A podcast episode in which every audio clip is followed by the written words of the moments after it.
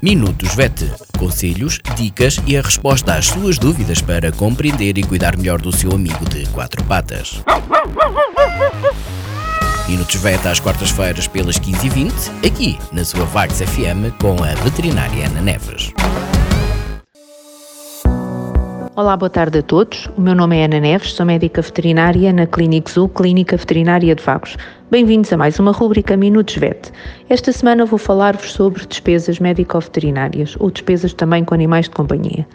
Há despesas que são expectáveis, despesas com alimentação, com a parte de medicina preventiva, portanto vacinas, desparasitações, etc. São despesas que o tutor à partida já sabe ou irá assumir a partir do momento em que decide cuidar uh, de um animal uh, de companhia.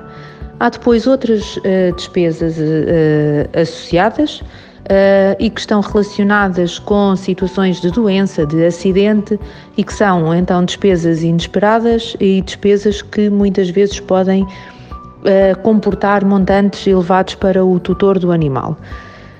Isto acontece, está, acontece por vários fatores. Olha, um, destes, um, dos, um dos fatores que influenciou os custos da medicina veterinária é o facto dos serviços veterinários serem taxados a 23% de IVA, portanto, a taxa normal estão sujeitos à taxa normal de IVA, sendo que o valor do IVA é assumido pelo consumidor, ou seja, é assumido pelo tutor do uh, animal. A, a, Ordem dos Médicos Veterinários tem feito vários esforços junto dos nossos governantes para tentar. Uh, resolver esta situação e tentar uh, colocar no mesmo patamar da medicina humana, no sentido em que esta está isenta de, de IVA. Depois, por outro lado, tem havido um crescimento brutal na, na medicina uh, veterinária, na parte de animais de companhia e não só. Crescimento esse que apõe hoje em dia quase ao nível da, da medicina humana uh, sendo que há investimento em formação, meios de diagnóstico, uh, técnicas cirúrgicas, etc., que acabam na, em prol de um melhor serviço veterinário, acabar por constituir um maior encargo para os tutores.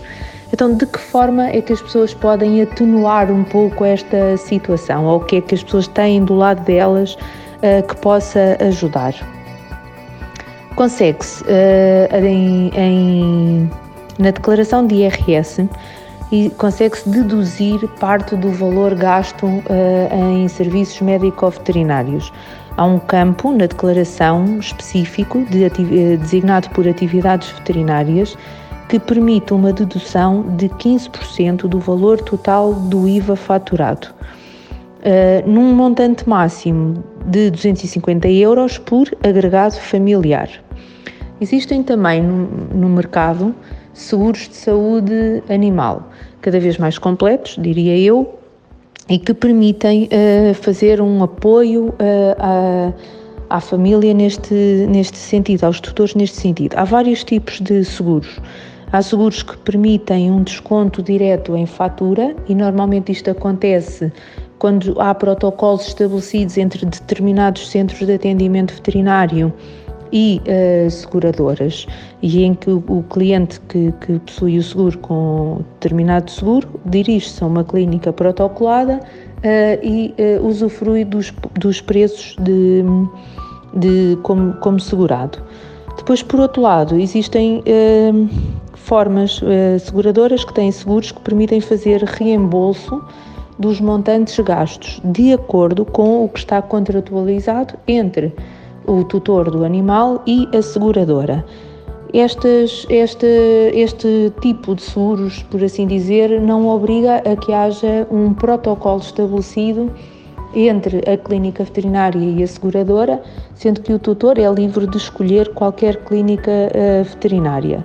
Normalmente, o que, tem, o que tem que fazer é apresentar a fatura ou as faturas e muitas vezes também é solicitado um relatório médico-veterinário que comprove a situação, eventualmente também um envio de exames complementares uh, efetuados. Há seguros que, uh, que, têm as duas componentes, têm uma rede de clínicas uh, com protocolo criado, mas também permitem esta situação de reembolso. Depois, por outro lado, e aqui se calhar mais direcionado a famílias mais carenciadas, existem apoios uh, a nível do município. Eu vou citar muito brevemente um exemplo que está a decorrer neste momento no município de Vagos, em que a Câmara Municipal de Vagos tem uh, em curso uma, um plano de apoio à castração e está a aceitar candidaturas até ao dia 17 de dezembro deste, deste ano. Portanto, quem pretender, quem tiver um animal para castrar, pode apresentar, informar-se junto da Câmara Municipal e, e formalizar uma candidatura para realização de cirurgia de castração. As câmaras municipais podem apresentar também outras alternativas em termos de ajuda. É uma questão de, dentro de cada município, as pessoas procurarem um, informar-se. E, e, finalmente, e neste caso também mais dirigido a famílias mais carenciadas, poderá haver no, na, na, região onde residam uh, algumas associações de apoio a animais de companhia e que possam também prestar algum, uh, algum apoio. Por esta semana é tudo. Obrigada, até para a semana. Minutos VET. Conselhos, dicas e a resposta às suas dúvidas para compreender e cuidar melhor do seu amigo de quatro patas. Minutos VET às quartas-feiras pelas 15h20, aqui na sua Vagos FM com a veterinária Ana Neves.